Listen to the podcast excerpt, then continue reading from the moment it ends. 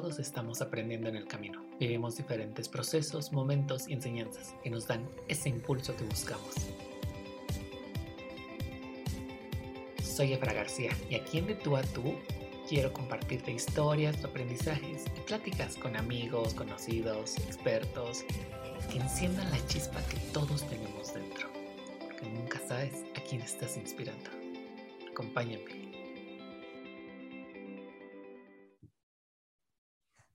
Amigos, ¿cómo están? Qué gusto me da saludarlos en un nuevo episodio aquí en De Tú a Tú. El día de hoy tenemos un gran invitado, un máster, así le digo yo, porque la verdad es que aprendí muchísimo. Fue mi primer gran maestro después de la universidad. Y yo lo conocí tomando un curso de redes sociales después tuvimos la oportunidad de colaborar y la verdad es que es un contacto de esos que no quieres perder en ningún momento de la vida porque aprendes muchísimo. El día de hoy desde Monterrey nos acompaña Octavio Regalado. Octavio, ¿cómo estás? Qué gusto me da saludarte. Hola, Efra, pues encantado aquí, ya sabes, este, encantado de estar aquí en tu podcast. Este, muy, muy feliz de que te va muy bien ahí en tu negocio y, y en estas sesiones estás teniendo entrevistas, la verdad, orgulloso de ti. Muchísimas gracias. Me acuerdo que era el año 2000. 17 aproximadamente cuando visitaste la primera vez estas frías tierras. Y era un 2 de febrero y yo te conocí ahí. Eh, yo había visto tus publicaciones, seguía tu contenido y la verdad es que es uno de los mejores cursos que he tomado sobre redes sociales y emprendimiento. ¿Cómo inicias esta plataforma? Bueno, antes, antes. ¿Quién es Octavio Regalado? A qué se dedica, qué hace. Eh, qué buena pregunta, Chelo. A veces no nos la hacemos. Mira, eh, yo me dedico al desarrollo de estrategias de marketing digital para empresas, eh, principalmente enfocada en, el, en la creación, generación de, de, prospectos para las empresas, más allá del branding y posicionamiento, imagen. Pues a mí me gusta como que sea tangible y elegir empresas en las cuales yo les pueda generar ese tipo de, de resultados de negocio y eh, tengo una empresa de, de, educación donde tenemos diferentes tipos de, de cursos y entrenamientos para emprendedores. Eh, y pues ahí donde, donde nos conocimos personalmente en uno de esos cursos. Aunque te contesté mal la pregunta porque te estoy diciendo qué hago. eh, y Octavio Chenés, pues realmente pues una persona que le gusta mucho la vida familiar. Eh, profesionalmente me encanta lo que hago, el marketing, lo disfruto. Aunque yo no soy mercadólogo, en un momento de la vida me volví mercadólogo por azares del, del destino y de la profesión en la que entré, en la empresa que entré. Este, pero pues se convirtió en mi gran pasión, ¿no? O sea, entonces soy un enamorado del marketing, me encantan las estrategias, el diseñar cómo una persona, una empresa puede lograr cosas, ¿no? Y aunque no lo, ejerce, no lo ejerzo como tal, pues me gusta mucho compartir a las personas y, entrenarlas y ahora se usa mucho el tema del coaching y los coaches y todo eso. Eh, y me gusta cuando las personas aprenden de mí y esa parte la disfruto mucho, ¿no? O sea, enseñar, pero sobre todo enseñar y que las personas digan, oye, lo que aprendí lo implementé y funcionó, ¿no? Sí, claro. Yo, eso me encanta. Yo prueba viviente de eso. La verdad es que cada uno de los cursos era, era aprender algo diferente, ponerlo en práctica y siempre me quedó como un gran aprendizaje de cada uno de ellos y una gran vivencia. ¿De qué se tratan estas empresas? Eh, bueno, me voy a regresar. Claro, dices, no estudio marketing, estudias ingeniería. ¿Cómo das ese salto? Para emprender, porque además es una historia que yo ya la he leído a veces en tus posts y quien nos siga puede buscarla porque la tienes muy contada, pero dices que dejaste la corbata por los tenis rojos para ser emprendedor. Sí, sí mira, eh, poquito la parte de ingeniería, estudié ingeniería en electrónica, pero siempre estuve muy interesado en el tema de los negocios. Eh, desde antes de, empezar la carrera, yo, o sea, en mis, en mis análisis salía que en los psicométricos, ¿no? podía ser o ingeniero o, o administración de empresas, era algo pues muy separado entre sí. Eh, y me decidí por la ingeniería, aunque siempre tenía como el espíritu ese de negocio. Y cuando terminé la carrera, continué estudiando, cuando ya me tocó la parte de estudiar la maestría, estudié una maestría en, economía, nada que ver con, con, ingeniería. Y ahí me gustó mucho todo el tema de, de, evaluación de los proyectos, las tendencias del mercado, este, proyecciones, ¿no? Algo que no veía como tal en ingeniería. Eh, y curiosamente entré en una empresa, posteriormente a la maestría, una empresa de, telecomunicaciones, que a, mí, que, a mí en la parte de, de, de electrónica, de ingeniería y comunicaciones, lo que más me interesaba era justamente las telecomunicaciones. Y yo he tenido la fortuna de estar en empresas en las que he querido, o sea, eso ha sido, la verdad, he sido muy afortunado de que yo digo, quiero estar en este tipo de empresas y he llegado ahí. ¿no? Eh, y ahí estuve bastante tiempo y fue donde me hice mercado, mercadólogo, porque ahí en un área donde yo fijaba los precios de las, de las llamadas telefónicas, imagínate, los servicios de internet, todo eso. Eh, y, y, era bastante interesante cómo ponías el precio y eso impactaba en el mercado. O sea, la gente compraba ese precio, este, si no, si subías el precio, pues tú veías qué sucedía con el mercado, si compraban igual, compraban menos, etcétera, y ya tú ibas ajustando eso al mercado, tanto de, de tus costos como de, como de la competencia. Eh, y poco a poco en esa, en esa mis pininos en marketing, porque la gente ve marketing y piensa en publicidad, pero atrás de marketing hay muchos números y yo estaba en la parte numérica. Y ya me fui metiendo más en la parte estratégica y continué mi, mi carrera hasta llegar a, a posiciones ya, ya directivas en otra empresa donde ya desarrollamos pues todo el desarrollo, todo el tema de creación de productos, lanzamiento de publicidad, estrategia, branding, todo eso lo manejamos nosotros. Eh, pero siempre tenía la inquietud de, de, de la parte de, de, los negocios, ¿no? Y de mi primera empresa, eh, ya me había decidido yo y, y, creé una empresa de consultoría de, de marketing, investigación de mercados, y me llamaron de otra empresa, ¿no? Un amigo me dijo, oye, ven, ven a una entrevista, hazme el favor, ayúdame aquí a tener aquí entrevistado. Fui, me ofrecieron, yo primero, primero les dije que no, eh, pero al final pues coincidimos ahí, acordamos un, un precio, siempre este, hay un tema de, de, precio al final, y a mí me permitían continuar con mi negocio, entonces me, me metí de nuevo a, al mundo Godín, cuando ya me había salido. Eh, pero a los dos años, pues ya finalmente decidí que ya, ya no quería volver a estar en las empresas y fue cuando empecé mi, mi, mi mundo ya de emprendimiento, ¿no? Eh, fue, digo, fue, no fue tan complicado como decir, oye, quiero seguir en, en esto, ¿no? ya traía mucho el espíritu y, y sentía que que el tiempo, tiempo iba a seguir pasando, iba a seguir pasando y entre más pasara, menos me iban a animar a, a ya dedicarme de forma independiente. Eh, y empecé en el mundo del área, de, igual de consultoría, marketing, investigación de mercados, era lo que me gustaba mucho. Y ya eh, desarrollamos ahí proyectos para empresas grandes. Y fue cuando vino el boom de, de las redes sociales.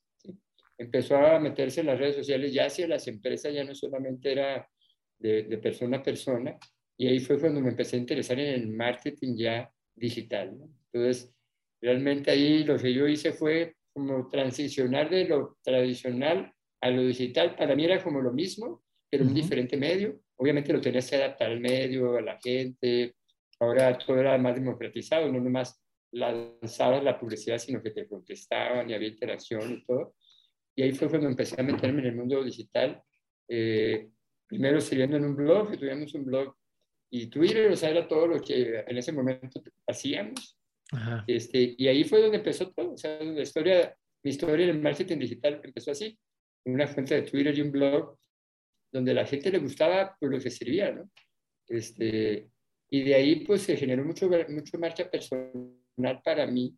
Eh, me empezaron a llamar para proyectos, cursos, conferencias, conferencias es lo que más me encanta hacer en la vida.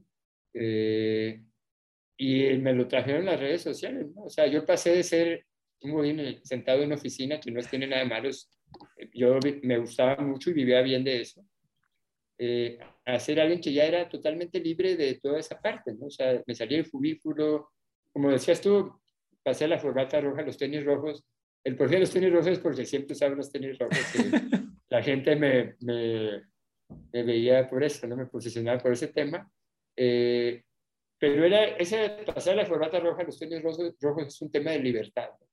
Ya tenía libertad yo de hacer lo que yo quisiera, la hora que quisiera, tomar mis decisiones. Eh, y fue, sido un, un, momento, la verdad, fantástico, ¿no? Todo ese recorrido donde tú ya depende de ti, tu ingreso depende de ti, no depende de, de, de la nómina o de tu quincena. Eh, es un plazo que no fue difícil para mí, para muchos puede ser difícil, pero realmente cuando lo das, este, tienes que decidirte, ¿no? Porque cuando me decidí esta segunda vez, me siguieron buscando, pero no, no fui a las entrevistas. O sea, dije, si voy, van a convencer y me quedé ya en este mundo. Claro. Oye, y hablas de un concepto, de un término sumamente relevante, que es libertad. Y a veces creemos, sobre todo mi generación, que es mucho más joven y mucho más eh, a veces dinámica y que ya interactúa con esta parte de redes sociales y dices que es bien fácil emprender, ¿no? Lo puedes hacer desde tu cama o desde tu casa, etc. Y hay como mil mitos alrededor de esto, pero realmente eh, la libertad en tiempos, en cuestiones económicas, no es la misma. ¿no? O sea, se habla de libertad y te dicen, no, no, emprende para que no tengas a tu propio jefe. Pues sí, pero tienes clientes, ¿no? Tienes prospectos o tienes a esta gente. O eh, la verdad es que cuando nos dicen, es que es tu tiempo, yo siempre me quedo pensando y hago memoria con la parte del estudio y digo, sí, mi tiempo, pero nadie sabe que nuestro tiempo es de, yo puedo abrir el estudio a las 6 de la mañana y cerrarlo a las 9 de la noche porque tuve un día lleno. O sea, mi tiempo ahí, pues fue completamente para el estudio. ¿En dónde radica todo esto? Pues mira, tú dijiste algo y un punto importante que todo el mundo lo ve así, la mayoría lo ve así. La mayoría se quiere convertir en su propio jefe. Y, y ahí es un error, porque lo que estás haciendo es que todo lo diriges tú, o sea, eres todo, lo eres de repente el solopreneur, que todo lo quieres hacer tú. Y es donde viene el tema de, oye, pues mi libertad no existe porque pasé de trabajar de 9 a 7 o 9 a 6, ahora levantarme a las 6 y, no tener hora de fin, ¿no? O sea, ¿dónde quedó la libertad? Todo eso es relativo. Eh, yo siempre les digo que tienen que hacer un sistema, o sea, no puedes convertirte en un autoempleado, o sea, no que no puedas, o sea, lo puedes hacer y es una decisión, voy a hacer, pero tú tienes que decidir, voy a ser un autoempleado. Pero eso no es realmente ser ese emprendimiento. O sea, el emprendimiento tiene que evolucionar a crear un sistema que si al final dependa lo menos posible de ti. O sea, que, que, que, vayas delegando cosas a personal o a empresas terceras. O hay muchas personas que trabajan por tiempo, por horas para determinados servicios y, tienes que empezar a, a, verlo así. Obviamente al inicio pues empiezas solo, tú, sin, sin nadie, ¿verdad? Claro. tienes que ir pensando, oye, ¿qué de esto puedo yo delegar en alguien? ¿no? A lo mejor tenemos que invertir un poco en delegar en, en, alguna persona, porque si no, después no vas a, no vas a crecer, ¿no? Imagínate Carlos Slim abriendo todas las tiendas de tercer en la mañana, ¿no? No, yendo a arreglar los modems a las casas de todo el país porque nunca sirven. Sería lo máximo. Sí, pero si, si, tú piensas, si tú piensas en ser tu propio jefe, ahí te vas a quedar siempre siendo tu propio jefe. Esa mentalidad la tienes que cambiar a, a quiero ser empresario. Claro, que implica otras responsabilidades, otro tipo de actitudes en las que tú te tienes que ir formando. ¿Cuáles serían para ti esas claves de dar ese paso de emprendedor a empresario? Bueno, está, eso es, mira, un emprendedor constantemente está como creando cosas y, termina uno y hace otra y le encanta, le encanta ese tema. Eh, y un empresario eh, de repente hace cosas que ni siquiera son de su ámbito, pero ve una oportunidad de negocio y dice, voy a entrar aquí. O sea, yo podría decir, oye, yo me dijo marketing digital, pero ya vi que vendiendo bolsas para dama hay un gran negocio. Yo podría decir, oye, pues voy a vender bolsas para, para dama. O sea, un empresario va a empezar a tener esa visión de encontrar qué puede, puede, qué puede generar negocio, independientemente de si es su rama o no. El emprendedor normalmente a veces está, se, se queda como, como en, en áreas que, que, disfruta mucho, ¿no? Que es la, la creación, la creatividad. El dar el salto de emprendedor a empresario implica muchas cosas. La primera que nada, la primera sería saber que te vas a desprender probablemente de tu empresa. Incluso pensar, oye, esta la podría vender, ¿no? Claro. Eh, o se la voy a dejar a alguien más para que lo administre. Saber que en el tiempo, si quieres crecer, vas a tener que soltar algunas partes de la empresa.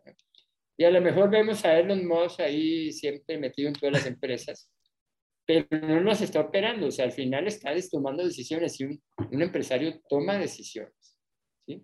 Un, empresario, un empresario no descuida las empresas, toma decisiones sobre cada una, pero no las está operando. O sea, el primer, segundo tema sería, oye, tienes que empezar a dejar de operar, ¿sí? Y empezar a, a pensar, ¿sí? No es fácil, no es fácil cuando amas tu producto, tu servicio y dices, nadie lo va a hacer mejor que yo, ¿sí? Entonces, pero tienes que deshacerte de esa mente, o sea, tienes que poner el sistema para que se haga como tú lo haces, ¿sí? Sí, Los claro. procesos, eh, la, la, documentación, que no es fácil, ¿verdad? Pero es, ese es, ese es el momento en que tienes que brincar, ¿no? La clave es un sistema, un sistema que, que independientemente de quién esté sentado ahí, y si mañana se va y entra otro, se pueda reproducir. Sin ti, lo menos posible que estés tú metido. Ok. Y hay un libro que se llama El mito del emprendedor, Ajá. este, que le recomiendo que lo lean, que ya casi no, creo que ya no lo imprimen tanto, ya casi no lo, ni lo, casi no lo encuentran. No está tan barato, pero este, se lo recomiendo. Y ahí habla mucho del sistema, o sea, cómo, cómo realmente el emprendedor tiene que crear un, un sistema para, para lograr crecer. Oye, y justo de esta parte, eh, yo me acuerdo en los procesos de los cursos y todo esto, todo estaba tan organizado. ¿Cuál fue uno de estos grandes aprendizajes que te ha traído el emprender? Porque yo me acuerdo, yo llegué a, contigo en un momento en el que ya estaba todo tan organizado que fue bien fácil. Para mí fue súper fácil eh, adherirme a ustedes en su momento, eh, hacer parte del apoyo, gestionar, etc. Que yo decía, es que todo esto ya tenía como un plan o ya tiene un proceso, ya cada quien sabe sí. que le toca, me mandaban con tal, tal, tal. ¿Cuál fue uno de estos aprendizajes que todo esto te trajo? Pues mira, eh, de entrada, esto, esto de lo que hablas, pues se habla de un sistema, ¿no? O sea, todo tiene que tener un sistema y eso hace que fluya. O sea, eh, tú entraste este, en esa parte y fue fácil entrar y otras personas también entraron. Eh, otra era, mira, yo, yo, era, yo tenía mis cursos, por ejemplo, Ajá. y yo decía, no, yo soy Octavio, o sea, y sus cursos y etcétera, ¿no? O sea, yo quería darlos, ¿no? Y ahí me deshice esa parte de, de, de, de, emprendi, de emprendedor, de, de, del ego, ¿verdad? Que yo quiero hacer esto. Y yo empecé a ver que no era escalable. O sea, yo aprendí en este negocio de, educación que yo solo no era escalable, porque yo era el que andaba por muchas ciudades dando cursos y me encanta, me encanta viajar, pero no era escalable, era, era, el límite era Octavio y nomás había un Octavio, ¿sí? Claro. Entonces empecé a, planear cómo lo podía escalar y, fu y, fuimos diseñando un modelo escalable que en lugar de que yo diera un curso por semana, pues podía dar cinco o seis cursos por semana sin mí. Claro. ¿okay? Entonces, lo mismo pasa en el emprendimiento. O sea, si el límite es el dueño de la empresa, porque es el único que sabe vender, algo está pasando. Porque podría vender 10 veces más ¿sí? si tuviera un sistema que le produjera esa venta. Sí. Entonces, el tema fue entender el tema de escalamiento de empresas, o sea, más entenderlo, aplicarlo, porque lo entendía yo, pero no, no estaba aplicado directamente en una empresa mía. Y, y el tema de, de, los sistemas. Y para todos los que no entendemos este término de escalabilidad, ¿de qué se trata? ¿De, de dónde viene? ¿Hacia dónde va? ¿Qué propósito cumple? Bueno, la escalabilidad lo, lo que te hace es salir de tus límites para que esto se, multi, se multiplique, digamos. Eh, por ejemplo, Uber, que es un ejemplo muy claro, Uber. O sea, Uber podría ser un taxi y ya, uno, ¿sí?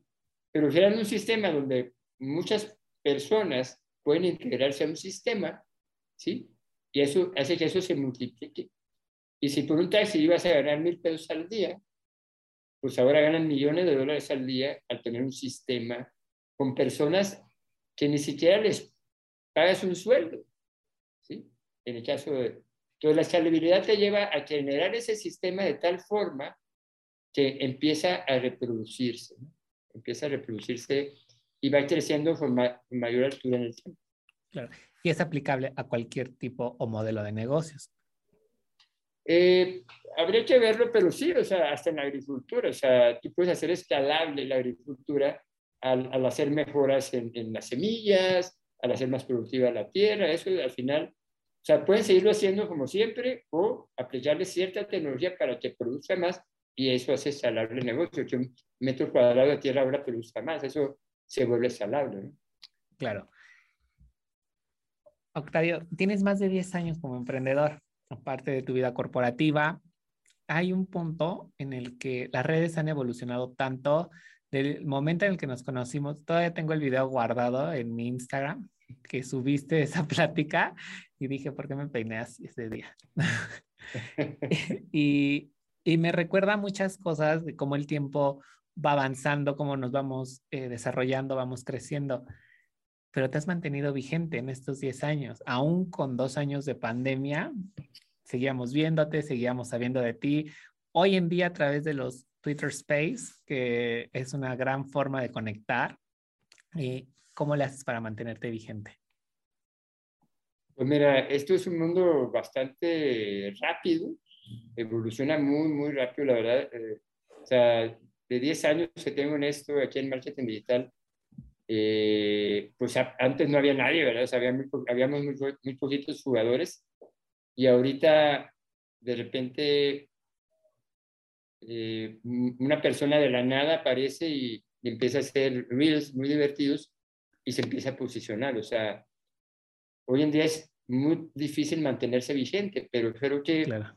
eh, para mí es importante el tema de dar valor, o sea, eh, generar un, un, cierto contenido que para la gente sea poderoso, no, no solamente sea casual, sino que sea poderoso mentalmente, técnicamente y, y, y, para los negocios, ¿no? O sea, parte de lo que yo trato de hacer es, es eso, o sea, que mi mercado, vamos a llamar el mercado, mi audiencia, eh, yo le pueda proveer de, temas interesantes, ¿no? Siempre, o sea, actuales.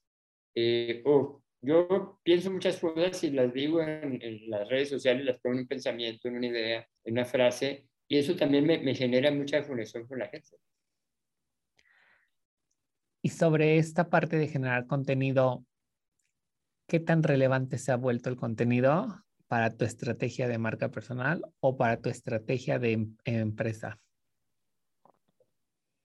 Pues mira, eh, es súper importante. De hecho, ahorita estoy en una etapa de, de, re, de adaptación, de, de, cambios en el tema de contenido. Estamos viendo que cómo lo, hacemos un replanteamiento en imagen y en, en, en temática, etcétera. Pero el contenido es tan relevante que cuando le bajamos al contenido, se empieza a bajar mucho, digamos, eh, la conexión con la gente, obviamente, los resultados que tenemos. Entonces, tenemos que mantenernos siempre vigentes en el contenido. O sea, si te sales de una red, esa red se empieza a olvidar de ti muy rápido, pero extremadamente rápido. O sea, no, no puedes dejarlo a seis meses porque ya, oye, Octavio, ¿quién es? Entonces, la estrategia de contenido es muy relevante para mí y no, yo trato de no subir cualquier cosa, salvo en Twitter, que de repente sí, ahí este, lo que se me ocurre, o pongo, encuestas o lo que sea, es una red más, más de, soltar ahí. y ahí le combino un poquito con temas estratégicos. pero pues siempre trato de, de pensar muy bien lo que voy a poner, que le deje algo a la gente y que a la misma vez a mí me genere una reputación. Claro. Y nos hablabas de un tema súper relevante, que era la parte de el escalar la empresa, de ver qué otros alcances puede tener, de cómo impacta el crecimiento de una empresa, en qué momento te puedes dar cuenta o cuál, cómo sabes cuál es el momento en el que sabes que debes de evolucionar como marca personal y pasarlo a una empresa o que tu empresa ya debe de crecer. ¿Hay algún factor clave que, que determine eso? Sí, puede haber varios. Uno es, eh, digamos, esa saturación que puedes tener tú como persona al estar eh, haciendo tu negocio, donde ya al final, mira, yo creo mucho en el balance, ¿no? Eh, y mucha gente, la, mucha de la gente ve emprendimiento, libertad, pero esa libertad el 99.9% de los casos no sucede si no, si no quieres. O sea, entonces en el momento en que ya tu vida se ve dañada porque los emprendedores empiezan a fundir, las empresas empiezan a fundir ese, de todas las actividades que tienen, de estar pensando, etcétera. Eh, eso, es un momento, es un indicador para mí de que tienes que evolucionar tu modelo de negocio, que ya no puedes ser tú solo, ¿no? Eh, y cuando tú, tú veas que tienes un techo, o sea, que dices, por más que hago, no crezco. Claro hago y hago y hago y no ofrezco ya. Ya no puedo, no puedo ir a más citas, no puedo poner más anuncios, no puedo meter más dinero, no sé. Eh, cuando tú ya dices, ya llegué a un tope, es un momento en el que tienes que replantearte cómo puedes hacer escalable el negocio. ¿sí? Vamos a pensar en un tachero. Un tachero dice, oye, pues ya vendo, vendo mil tacos al día y está bien, ¿no? Oye, ¿cómo le hago para vender cinco mil tacos? Oye, pues puedes poner un anuncio para que llegue más gente ahí, ¿verdad? Pero el tachero pues ya no va a poder hacer más tacos, ¿verdad? Dice, oye, pues necesito empezar a poner sucursales y a lo mejor es una forma de escalar. O a lo mejor otra forma de escalar es, ¿sabes qué? Esa gente que no viene aquí, pues voy a contratar a Uber Eats o a Didi o lo que sea para escalar mi negocio. Una forma de escalar, fíjate, un negocio ¿cómo puede escalar con un tercero. Los restaurantes, aunque les cobran el 30% ¿sí? Sí, sí. Por las plataformas, no lo sueltan. Así se quejen, dicen, no, estoy escalando mi negocio, ¿sí? Claro, y sigue siendo un porcentaje, a lo mejor no muy grande, pero de sus ingresos representa algo, que si no lo tienes, estás Yo prefiero tenerlo que no tenerlo, aunque me fuera el 30, o sea, es parte, de, parte del modelo de negocio. Entonces, cuando te empieces a, a saturar mentalmente y a topar y que tu negocio ya por más que le metas no crece, tienes que pensar en un momento en cómo lo, cómo lo puedes escalar, cómo puedes multiplicar tu, tu ingreso, tus clientes. Oye, y estos modelos de negocio, yo puedo iniciar mi negocio hoy, se va planteando, va evolucionando conforme yo vaya creciendo, me imagino, que es parte también de... Yo creo que desde el principio puedes tener ese planteamiento en la mente de, de porque tenemos que hacer un negocio que sea escalable. ¿sí? Eh, obviamente, pues empiezas poco a poco, pero sí debes de tener esa mentalidad. Yo, yo les recomiendo que empiecen a estudiar cómo, cómo se escalan los negocios. Este, hay uno que se llama Scaling Up. Este, pero si no lo traes en la mente, creo que difícilmente lo vas a ver. De, de repente, de repente vas a decir, oye, ya me topé cuando desde el inicio el modelo pudo haber tenido esa, esa visión de, de, etapas, ¿no? Este, La etapa uno voy a ser yo solo, voy a llegar hasta aquí, pero ¿cuándo voy a, va a ser el momento en que voy a, a escalar? O sea, ya tenerlo en la mente. Si de repente voy a, es el de repente me voy a pensar escalar, me puede tomar dos, tres años en que se me ocurra. ¿Sí? Sí, sí, sí. Es mejor que desde el modelo, tu, tu modelo, desde el, desde el, inicio tu modelo lo incluya, o sea, que en algún momento tienes que pensar en ese largo cuando ya hayas madurado tu, tu, sistema, tu modelo, etc. Es como las franquicias, vaya, y ahora se usan mucho. Muchos empresarios lo que hacen es un restaurante, lo ponen bien, lo visten bien, generan demanda, prueban el sistema y luego se lo hacen franquicia. Eso es escalar. claro, completamente. Fue el mejor ejemplo que para poder eh, ejemplificarlo tal cual. ¿De dónde nace la idea de ya mm, poner on business? Eh, no lo había nombrado. Eh, sé que pasaron por muchas cosas y después de la pandemia, o sea, la pandemia llegó en un momento en el que estaban lanzando parte de esto, ¿no? A nivel nacional, en lo que es toda la parte de México. ¿Cómo fue replantear esto?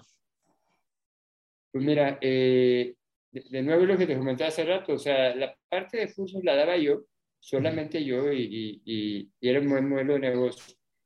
Y en el momento en que ya dije, oye, esto no es escalable, eh, y yo soy un ejemplo de que yo era yo, yo, yo, y, quería crecer conmigo mismo, porque me gustaba mucho. Ese a veces es tu bebé y, y, lo quieres mover tú solo. Y cuando ya lo, lo replanteamos para escalarlo, fue ese momento en que dijimos, oye, este tiene mucho potencial, pero si no depende de Octavio. ¿sí? Eh, y ahí fue cuando, cuando lanzamos 2018, 2019, esa parte de un business donde empezamos a abrirlo a múltiples ciudades. Este, que bueno, con el tema de la pandemia, pues se volvió, era, totalmente presencial y con la pandemia, pues se volvió digital. ¿no? Entonces ya, ya lo, evolucionamos hacia digital eh, y hoy en día, pues está híbrido, está digital y, y, y presencial. ¿Cómo adaptas un negocio después de esto? Claramente ningún modelo de negocio, ninguna, eh, ningún FODA incluía una pandemia, ¿no? Era, es como la pregunta más relevante y que creo que a partir de ahora todos los planes empresariales... Eh, ¿Qué va a pasar si justamente pasa esto, ¿no? Eh, y podía haber desde explosiones volcánicas, terremotos, todo, menos te imaginabas una pandemia donde literal el mundo estaba parado. Sí, bueno, lo que tienes que hacer ahí es ser muy ágil, o sea, ser ágil en, en, en adaptarte y hacer replanteamiento. Yo creo que ese es el tema, o sea, visualizar eh, una situación como esta, cuánto tiempo puede durar. Digo, aunque hoy hayamos pasado por esto, difícilmente las empresas van a estar preparadas de nuevo, ¿no? O sea, es imposible saber la siguiente qué va a suceder, o sea. ¿Qué va a pasar? la gente va, a estar, va a estar familiarizada con la pandemia esta, pero si viene otra cosa, pues no sé qué va a suceder, ¿no? Pero el tema va a ser, oye, ¿cómo te adaptas y reaccionas rápido? Eh, eh, para mí sería eso. ¿Y cómo se adapta un emprendedor? ¿Cómo empiezas a adaptarte como emprendedor, como empresario? ¿De qué forma vas construyendo esta adaptabilidad? Y sobre todo volviéndote resiliente, ¿no? Porque no todos los negocios funcionan siempre al 100%. Tienen temporadas, bajan, suben. Y hay días en los que te sientas y dices, no me alcanzó ni para la renta, o pagué todo y me fue muy bien, y es un festín. ¿Cómo, cómo, cómo funcionaba para ti esta parte en un principio? Pues mira, esa palabra que dijiste, resiliente o resiliencia, es una palabra bastante importante que es difícil de comprender eh, pero es como, puedes volver exacto, o sea, creo que el emprendedor nato trae esa, esa mentalidad que aunque destruya todo, lo vuelve a levantar, o sea, eh, esa parte, creo que, que el emprendedor, que si realmente quieres emprendedor, o sea, se puede caer 10, 15 veces y va a volver a levantarse, ¿no? Y hace tiempo yo trabajé en una empresa y, y, alguna persona me comentó acerca del dueño y me dijo, oye, ese el dueño eh, ha, ha, perdido y ha levantado su fortuna tres veces, ¿no? Y dice, wow, ¿cómo? Cuando yo, en mi etapa de Godín, para mí era, ¿cómo? ¿no? O sea, ¿cómo pierdes todo y vuelves a empezar y la vuelves a levantar? Lo vuelves a perder todo, la vuelves a levantar y así tres veces, ¿no? O sea, para mí fue impactante, o sea, y eso habla de que, oye, todo está en nosotros, o sea, lo puedes volver a levantar, o sea. Ahora, ¿cómo se adapta a un emprendedor? Pues es complejo, o sea, porque el emprendedor muchas veces está viviendo al día, muchas veces está viviendo cada mes, ¿verdad? Y les va bien, pero cada mes, y, es cuando se vuelve un autoempleo, ¿verdad? porque pues, realmente no tenías algo que te estaba generando ahí, algo constante, o, o no tenías diversificados también tus esfuerzos, ¿no?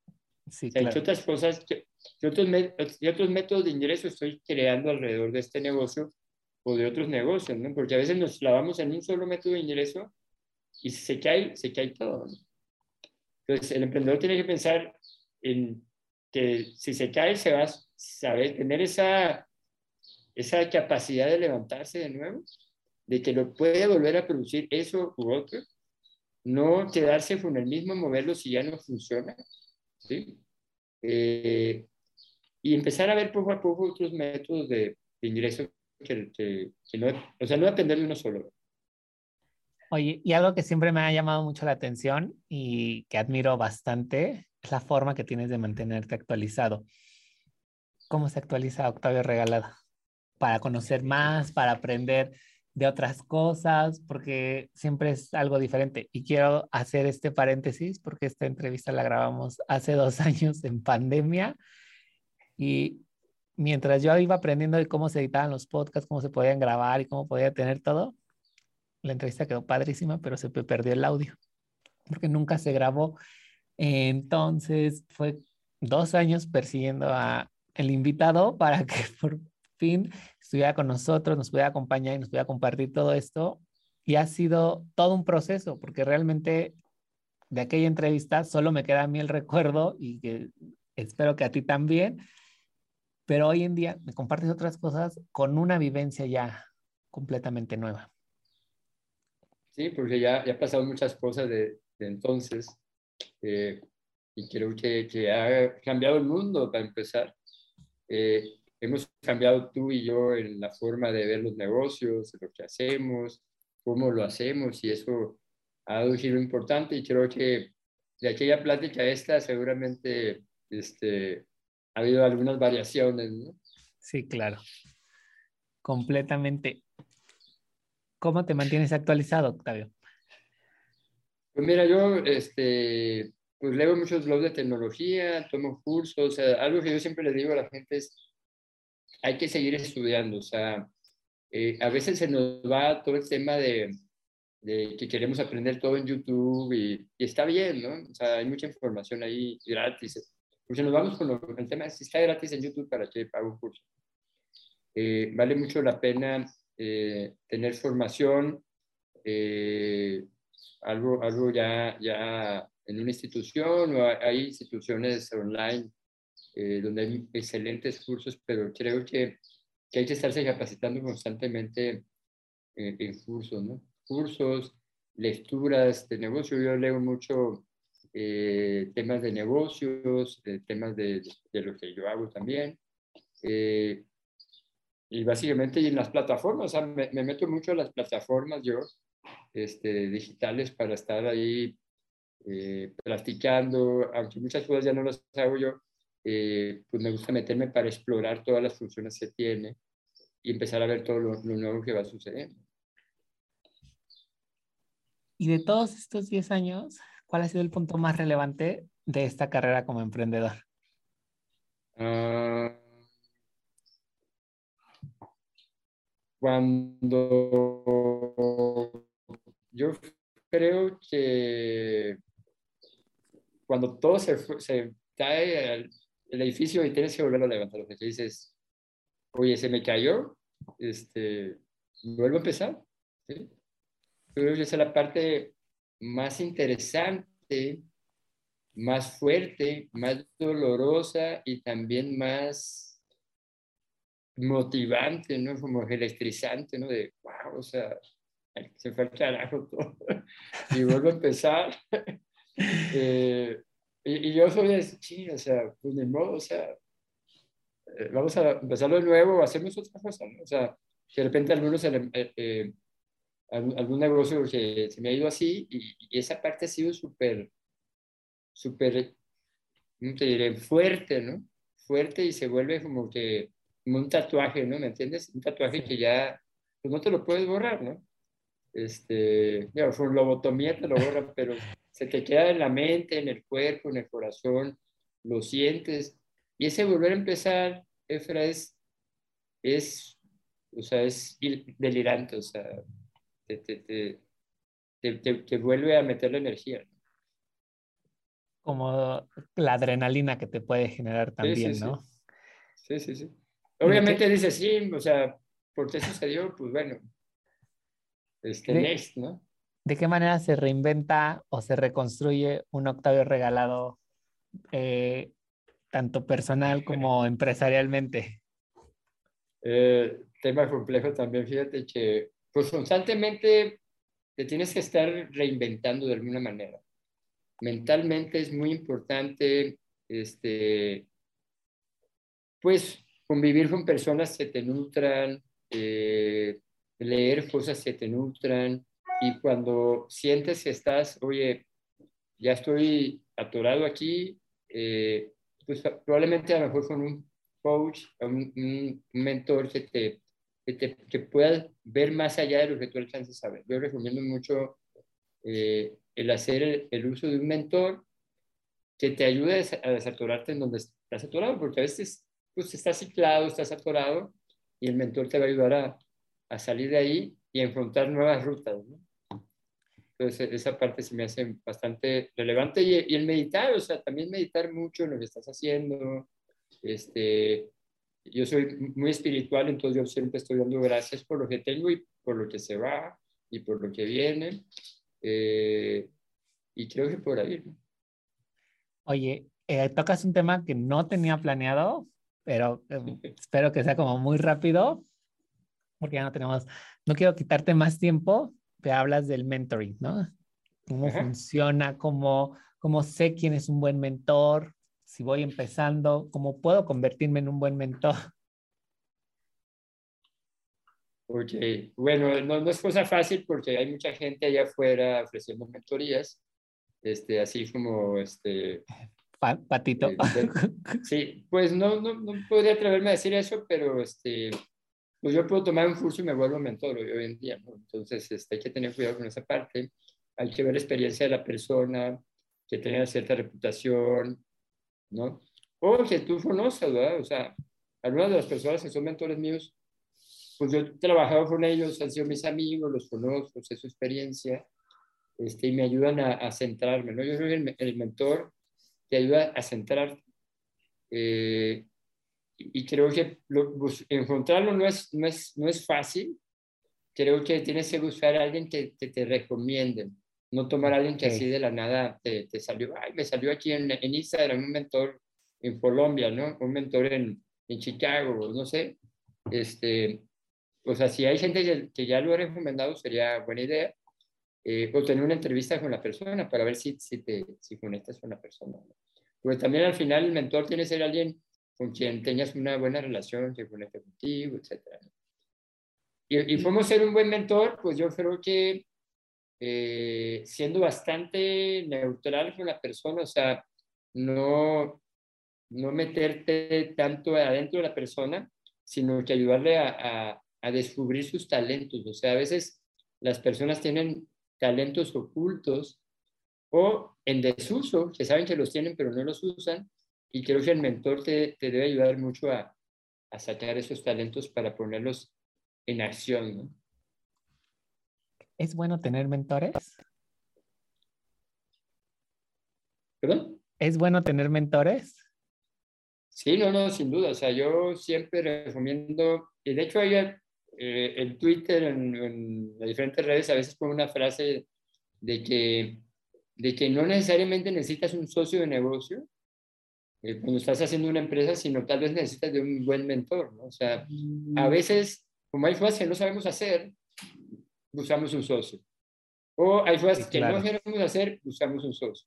Cuando a lo mejor el mentor nos va a decir, no necesita un socio, hazle así, hazle así, te va ayudando a, a, a centrar tu idea, ¿no? Entonces, el mentor para mí sería alguien muy importante, alguien en que si eres emprendedor invertiría para, para tenerlo a un lado, ¿no? Y la verdad es que daría para otro tema de podcast y otra entrevista hablar del mentoring. La verdad, es uno de esos temas en los que te puedes adentrar tanto y puedes conocer muchísimo, pero la verdad es que no quiero quitarte más de tu tiempo. Estoy infinitamente agradecido porque pudiste repetir esta entrevista dos años después, aprender de ti. Para mí eres un gran mentor, eres un gran maestro del que aprendo muchísimo siempre y estoy infinitamente agradecido nuevamente de que estés aquí. No, gracias a ti, Efra, encantado, ya sabes, siempre conversar contigo y espero que pronto nos veamos personalmente. Va a ser un gusto. Octavio, nos mencionabas un libro para ir cerrando antes, eh, pero ¿qué otros libros nos puedes recomendar para esta vida emprendedora? Sí, hay dos libros que siempre recomiendo. Eh, el primero, este es bastante ya, digo, antiguo, me refiero a los años 2000. Eh, digo, no es de 1950, los años 2000 por ahí, que se llama el libro, el pequeño libro rojo de las ventas, okay. de Jeffrey Gitomer, y ahí habla mucho de marcha, ahí descubrí el, tema de la marcha personal cuando yo era gordito, y no, no, era tan fácil como para mí entender el tema, este, pero ahí lo aprendí, o sea, cómo, cómo tienes tú que destacar del resto, eh, cómo tienes que prepararte para ser esa persona que destaque, y al final era un libro de, de ventas, ¿verdad? Eh, y eso era pues para vender mejor, para venderte tú mejor y poder vender lo que tú haces. Y el segundo, que a mí me gustó mucho, se llama eh, La Semana Laboral de Cuatro Horas, de Tim Ferriss. Y ese es un libro bastante simple de leer, sin embargo las ideas tal vez las tengas que releer varias veces. Pero habla mucho del tema también del sistema, o sea, de cómo crear un sistema tal que no depende de ti la empresa y habla también de, cómo deberías de tú empezar a delegar cosas en otras personas o en terceros. O sea, no necesariamente necesitas tener un empleado a veces, porque a veces algo que nos limite, que dices, oye, oye, si no tengo dinero para pagar un empleado. Estoy empezando. Ah, pero a lo mejor sí tengo para, para contratar un freelance o contratar una persona por horas para que me dé este servicio. Y a lo mejor ahí sí me, si me, porque a veces contratamos un empleado que solamente es útil tres horas, ¿verdad? Porque solamente necesitamos tres horas en el día. Y a lo mejor esa persona está afuera esperando que alguien lo llame para darte esas tres horas, ¿no? Entonces, eh, creo que ese libro de Tim Ferriss, aunque está muy exagerado el tema de cuatro horas por semana, eh, pareciera exagerado, pero sí se puede lograr. Al final de lo que se trata es, oye, trata de meterle el menor tiempo posible a tu empresa y deja que opere. Eh, y es un poquito de, de, cómo hacer que, que, se vuelva también un sistema esto. Claro, completamente. Wow, está padrísimo. Lo voy a comprar. Va a ser mi siguiente libro. Claudio, ¿dónde te pueden encontrar? ¿Dónde te pueden seguir? ¿Dónde pueden aprender más de ti? Pues mira, en cualquier red social me encuentras como Octavio Regalado. De ahí me pueden encontrar muy fácilmente. Me pueden hacer las preguntas que quieran mi página web octavioregalado.com o mis servicios en intelequia.com.mx y esos serían mis, mis métodos de contacto y donde me pueden buscar. Síganme en Instagram. Voy a compartir todas las redes, eh, ahora que haga el diseño. Muy bien. Y finalmente, si tuvieras que dejarle un mensaje a algún emprendedor o al Octavio que empezó hace 10 años en este camino, ¿qué mensaje le dejarías?